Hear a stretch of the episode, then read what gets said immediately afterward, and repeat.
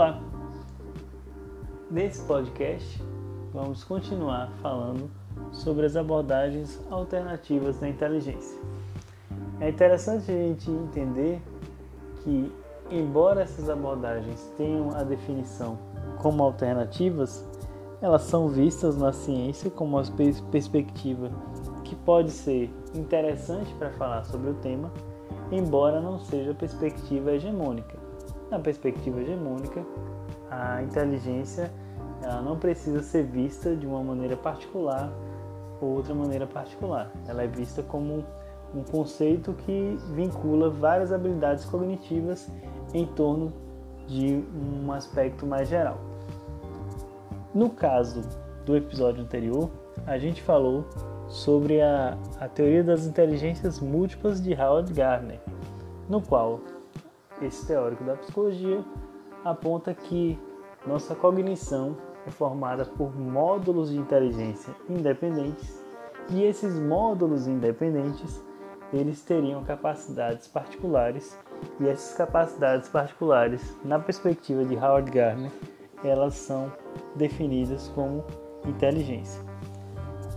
No encontro de hoje, a gente vai entender que existe um outro olhar sobre como essa inteligência vai acontecer. Esse outro olhar que será proposto é da teoria triárquica da inteligência de Robert Steinberg. Steinberg também é um psicólogo dos Estados Unidos e ele aponta que a inteligência ela vai ser fruto de três características importantíssimas. A primeira característica é que a inteligência ela precisa dialogar com o mundo interno da pessoa, com seus aspectos cognitivos, sua vivência pessoal. E segundo ponto, ela precisa estar vinculada com a experiência que a pessoa tem ao longo da sua vida.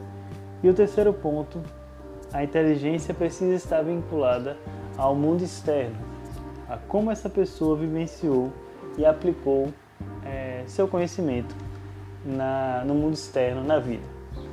Pensando esses pressupostos gerais de perspectiva interna, de aprendizagem com experiência, adaptação com experiência e adaptação e inteligência aplicada ao mundo externo, Steinberg aponta que há três dimensões diferentes e distintas a se aplicar na inteligência.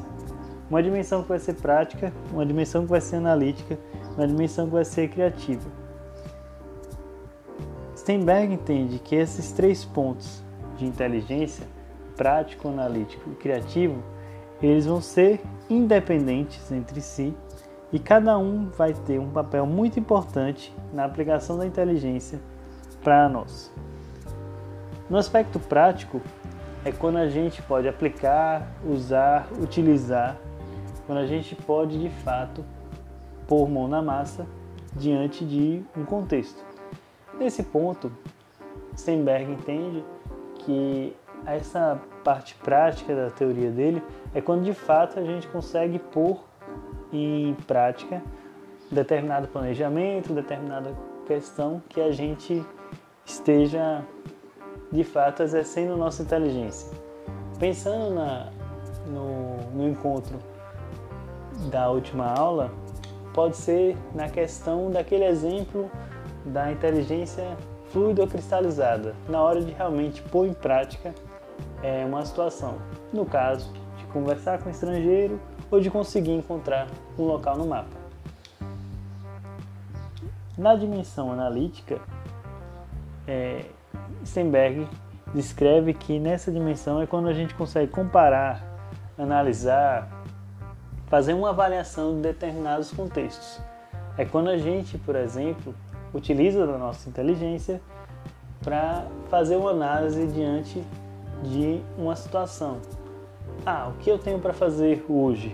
Hoje eu tenho que estudar minha aula, tenho que organizar minhas coisas do trabalho, tenho que conseguir comprar algumas coisas no mercado, tenho que planejar minhas horas de estudo, etc. E tal.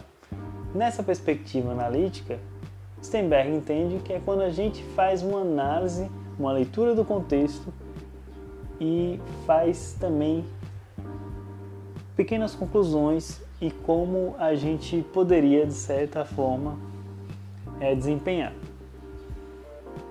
Já na dimensão criativa, que é a terceira dimensão criativa proposta por Steinberg, é quando a gente cria, inventa e de fato vai ser uma questão muito mais é, particular da criatividade humana.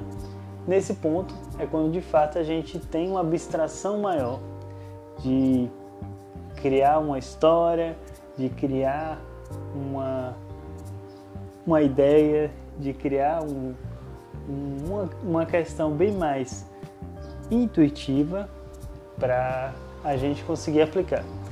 Notem que o Steinberg ele vai ter esses três pontos nos quais a inteligência vai se aplicar.